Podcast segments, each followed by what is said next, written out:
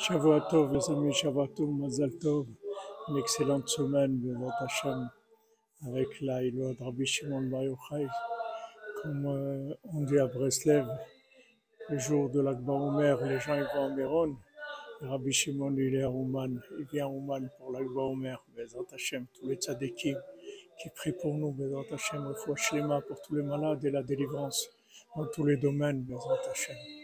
Rabbeinu dit que quand quelqu'un il a envie de faire tchouva, même s'il n'a rien fait encore, le fait qu'il a envie, alors on, accepte sa prière comme s'il avait fait tchouva déjà. Le fait qu'il a eu envie.